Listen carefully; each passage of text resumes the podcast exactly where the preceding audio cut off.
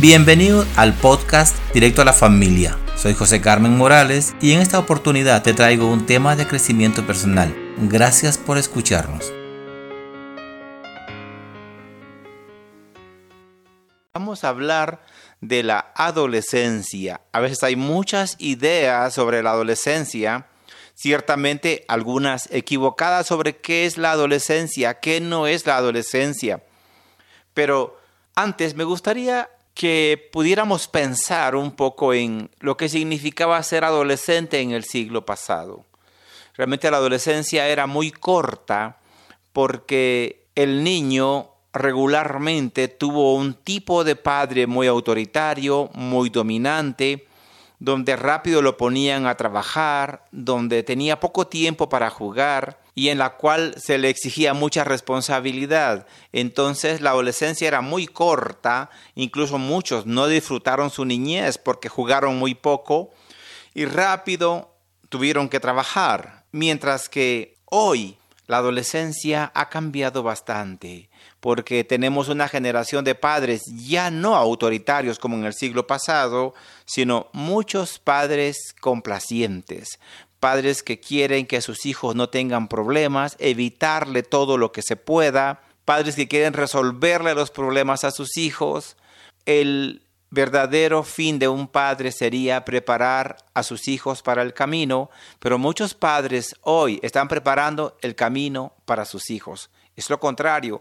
Y entonces los hijos, muchos hijos no se van de casa, muchos hijos llegan a 30 y 40 años y se quedaron en casa, muchos embarazaron a la novia, o muchas adolescentes tuvieron hijos y se quedaron en casa con sus hijos, alteraron el sistema familiar y los hijos les costó más madurar y más tomar responsabilidades. Quiero aclarar que no es en todos los hogares afortunadamente, pero sí en muchos tienen este tipo de limitaciones. Muy bien, aclarando un poco lo que fue el perfil del adolescente del siglo pasado y el perfil del adolescente del presente, quisiera describir qué es la adolescencia. La adolescencia, así brevemente, es la transición entre la niñez y la edad adulta. Quiere decir que es ese cambio, es como la metamorfosis de quien deja de ser niño y se convierte en adulto. Es un cambio. Y ciertamente esta adolescencia lleva cambios, lleva cambios físicos. Hay muchos cambios físicos que comienzan a tener los adolescentes, también las adolescentes. También hay cambios psicológicos. El adolescente empieza a cambiar, a pensar diferente, a sentir diferente, para poder convertirse en un adulto. Es una transición. Y esa transición lleva muchos cambios y a veces se hace difícil muchas veces convertirse en adulto. Incluso hay algunos psicólogos que se han atrevido a decir la crisis de la adolescencia y realmente no hay una crisis. No es una crisis convertirse en adulto, solamente es un cambio. A veces sí hay crisis para los padres que no saben cómo abordar el adolescente, cómo poder tratarlo, cómo educarlo y especialmente cómo disciplinarlo. Por esa razón es que es tan importante esta transición y que los padres estén preparados para acompañar a su hijo en este cambio. Algunos padres de familia piensan que tener un adolescente en casa es algo terrible, que es algo conflictivo, que es algo difícil, así como que, ala, tienes un adolescente en tu casa, qué, qué difícil, por Dios, ¿qué estás haciendo? Pero realmente no es así. Yo creo que muchos adolescentes sí tienen dificultad en esa etapa y se ponen muy agresivos y se ponen rebeldes pero hay una razón, no es como que es un rebelde sin causa, no, es un rebelde con causa. Cuando un niño ha sido abusado, ha sido maltratado, ha sido abandonado, le han hecho daño en su niñez, claro, en la adolescencia cobra factura.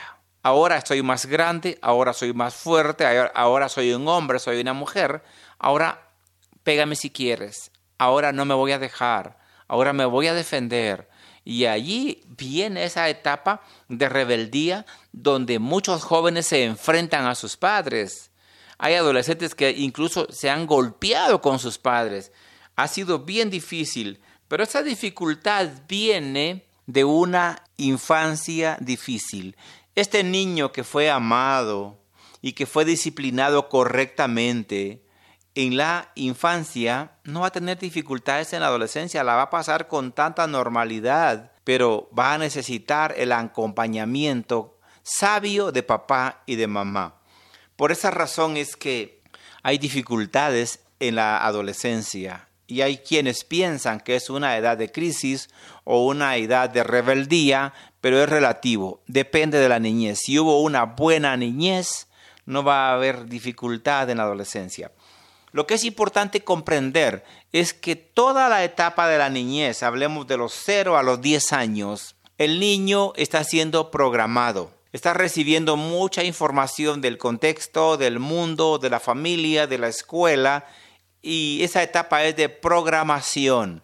Y cuando el niño recibe la programación positiva en esta etapa, va a aprender a sentirse feliz, a sentirse seguro, a sentirse capaz, a saber que él puede, va a tener una programación positiva. Entonces en la adolescencia se va a reprogramar y va a decir, si yo soy inteligente, yo puedo, yo soy capaz. Pero lo contrario, si la adolescencia fue una etapa de programación negativa en la niñez. Le dijeron, eres un estorbo, eres una carga, no sirves, no puedes, no eres capaz, eres un mediocre, eres un fracasado. Si lo golpearon y lo hicieron sentirse que él no servía y que no valía, en la etapa de adolescencia se va a reprogramar y va a decir, no sirvo, yo no puedo, yo soy malo, y se va a convertir en agresivo.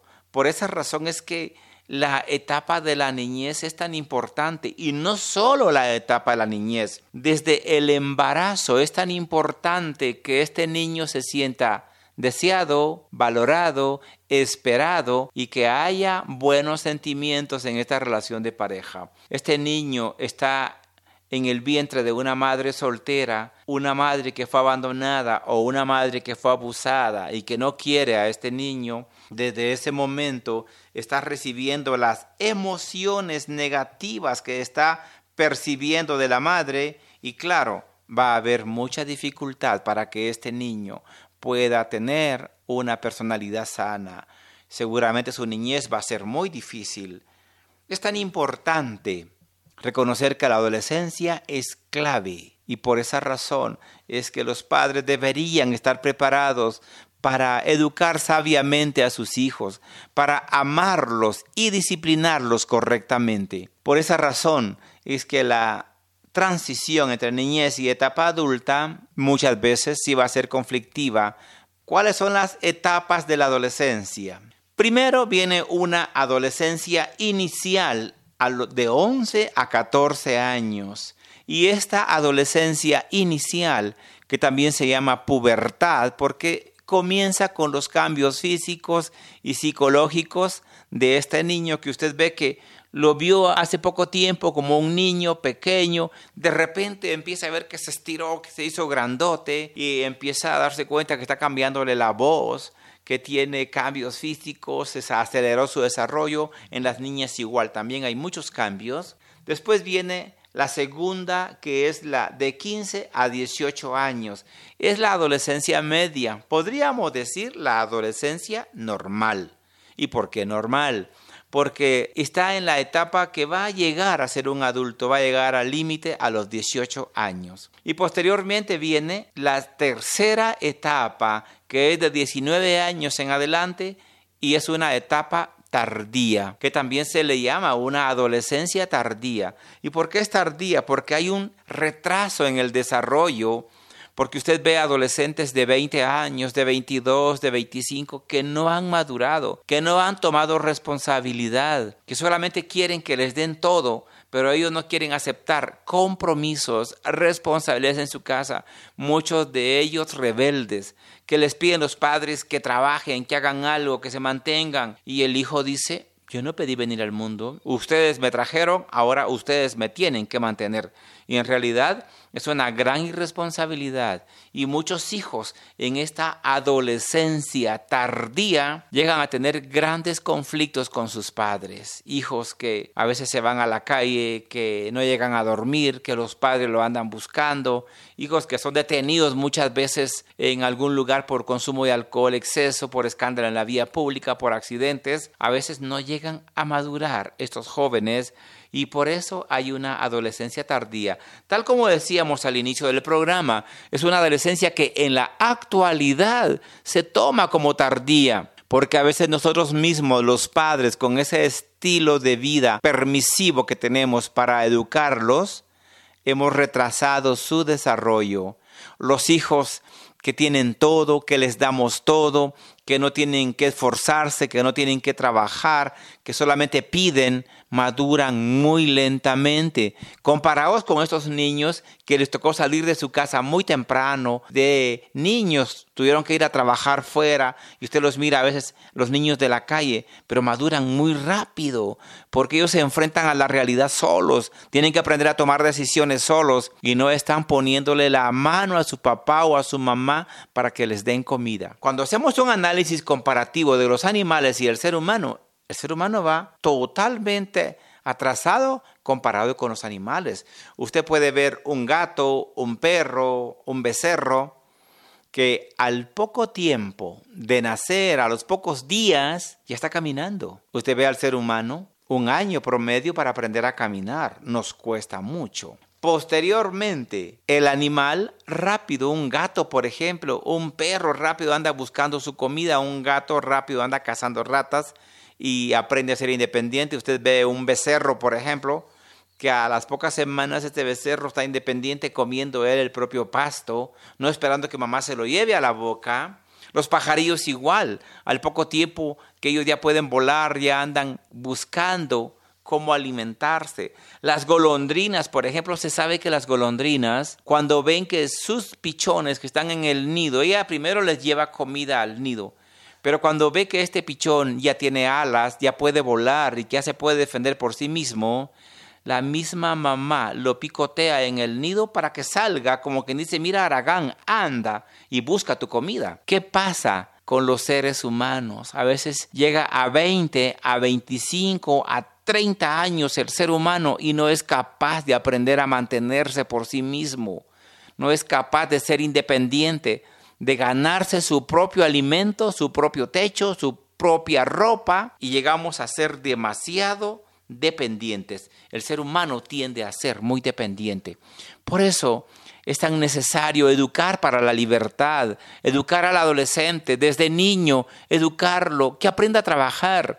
Solamente en casa se aprende el trabajo. Usted puede escuchar la publicidad de los colegios en cualquier lado, colegios que dice excelencia en valores, universidades que están también pregonando la excelencia en valores, pero ningún colegio, ninguna universidad enseña a trabajar. ¿Y por qué no lo hacen? Porque no es su función.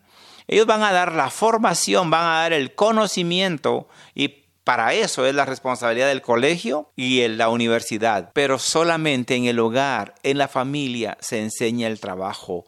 Por esa razón los padres, desde que tenemos niños, deberíamos comenzar a enseñarles el trabajo. Es muy claro el proverbio de la Biblia, instruye a tu hijo en su camino y aun cuando fuere viejo no se apartará. Desde niños enseñémosles el trabajo, no para explotar a los niños, no para mandarlos a la calle, que vayan a vender dulces, vender chicles, no, no para eso, enseñémosles en casa que van a aprender el trabajo para la vida, para que sean independientes, para que aprendan ellos a tener sus propios ingresos también. Y qué sabio es enseñarle a los niños al trabajo. No solamente decirle aquí está el dinero y toma, porque los niños aprenden a gastar tan fácilmente pero tienen que aprender a ganárselo también. Por esa razón es importante, es clave, es determinante que hoy los padres enseñemos a trabajar a los hijos. Busquemos la manera, ojalá que no nos quedáramos allí criando adolescentes tardíos de 25 y 30 años. Hay dos elementos cruciales dos herramientas claves que en la niñez papá y mamá le deben dar a sus hijos. La primera son raíces, porque los hijos tienen que aprender a desarrollarse con confianza, a tener autoestima, a saber que ellos valen, que son valiosos, que son inteligentes, que ellos pueden. Lo primero es que tengan raíces. Y por eso la confianza básica es tan importante en los niños. Un niño que ha sido amado y se le ha reconocido su valor, este niño aprende a tener confianza, a saber que él puede, que él es capaz, que él merece. Lo primero son raíces. Si le damos raíces a un niño, si le damos confianza, le damos autoestima, y por lo tanto se va a sentir capaz. Lo segundo, la segunda herramienta que papá y mamá deben de darle a los hijos son alas. Los hijos deben aprender a volar. Los hijos deben aprender a irse de casa, a saber que ellos tienen que irse, que tienen que dejar el nido. Claro que esto también es difícil para muchos padres que no quieren soltar a sus hijos, que no los creen capaces, porque hay hijos que se quieren ir a estudiar fuera por oportunidad, y no, ¿qué va a hacer el nene lejos de casa? Le dicen un nene, ya tiene 20 años, ya no es un nene, y por lo tanto no le diga nene. Hay padres que tienen su hija de 25 años y le siguen diciendo la nena, y su hija se sigue comportando como nena porque es el calificativo que siempre le dieron, pero detrás de ello lleva un mensaje, tú no puedes, tú no eres capaz, tú nos necesitas a nosotros para poder sobrevivir. Es necesario y es urgente que los padres le demos raíces y alas a nuestros hijos para que un día se puedan ir de casa y para que un día ellos se sientan merecedores, que se sientan grandiosos, que se sientan capaces. Porque cuando un hijo en casa le hemos dado todo y no le damos la oportunidad de crecer ni desarrollarse, se siente inútil, se siente incapaz, se siente frustrado, sabiendo que él no sirve y que él no puede.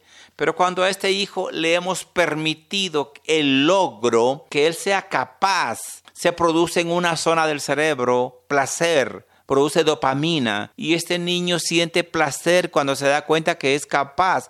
Y por supuesto, el cerebro es adicto al placer y busca más placer. Es determinante que papá y mamá busquen la manera de desarrollar a sus hijos la confianza en sí mismos, la capacidad. Es tan necesario el día de hoy que los padres estemos conscientes, porque ¿cuántos padres hoy le están dando a sus hijos todo aquello que los hijos quieren, pero que no necesitan. ¿Cuántos padres de familia no permiten que sus hijos trabajen en casa. Aún más, imagínense que en vacaciones el hijo le dice, mira papá, me dan trabajo en tal lado de llegar y a empacar en un almacén. No, ¿para qué? Tú no tienes necesidad. Qué vergüenza que tú vayas y trabajes fuera de casa como que aquí no tuvieras comida. Qué gran equivocación de estos padres porque están criando hijos inútiles, hijos mediocres, que no van a ser capaces de valerse por sí mismos ni de ser excelentes. Un día estos hijos embarazan a la novia y que lo primero que hacen es llevarla a la casa para que papá siga manteniendo ahora a la novia y ahora al nieto, después que lo lleve al pediatra, después que le pague el colegio y no son capaces de asumir las consecuencias de sus actos. Por eso ser libre es ser capaz de elegir el bien y rechazar el mal. Ser libre es hacerme responsable de las consecuencias de mis actos. Esto es importante hoy en la educación de los hijos. Por eso la invitación es a que los padres nos preparemos que escuchemos estos programas, que leamos libros, que escuchemos audios, pero que busquemos cómo educar hijos para la felicidad, para la prosperidad, para la paz, para el éxito. Y lo vamos a lograr si educamos hijos desde el seno del hogar creándoles confianza, autoestima, seguridad, amor propio, valoración y a la par de eso lo disciplinamos correctamente, le ponemos límites bien claros, les enseñamos que tienen que pensar a valerse por sí mismos, les enseñamos a ser independientes, a que ellos aprendan a tomar sus propias decisiones, a que ellos aprendan a asumir las consecuencias de sus actos, porque los hijos cometen errores y los padres queremos pagar los errores de los hijos, no les ayudamos a que asuman las consecuencias de sus actos.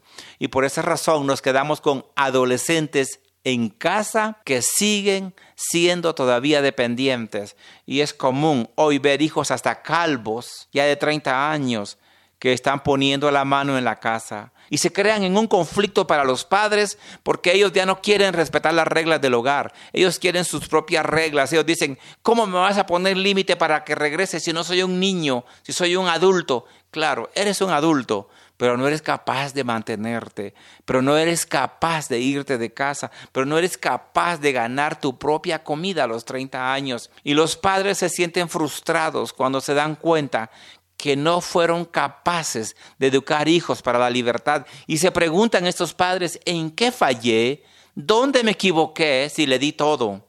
Y ahí está su error. Le dio todo. Decía Sócrates, para educar a los hijos, ni mucho pan, ni mucho frío. Yo creo que mi generación fuimos niños en el siglo pasado y fuimos adolescentes en el siglo pasado y creo que nuestros padres nos dieron poco pan y mucho frío. Quiero decir, nos dieron pocas cosas, pero teníamos muchas necesidades y por eso luchamos. Hoy muchos padres equivocadamente le están dando a los hijos mucho pan y nada de frío. Quiere decir, le dan todo, le dan todo y que no le falte nada según los padres. Y claro, se equivocan porque a estos hijos les está faltando mucho. Especialmente le está faltando mucha responsabilidad, mucha disciplina, mucha corrección. Los consienten, los sobreprotegen y hacen todo por ellos. Eduquemos padres de familia, adolescentes, para la prosperidad, para el éxito, para la excelencia. Y por esa razón tenemos que prepararnos cómo educar a los hijos.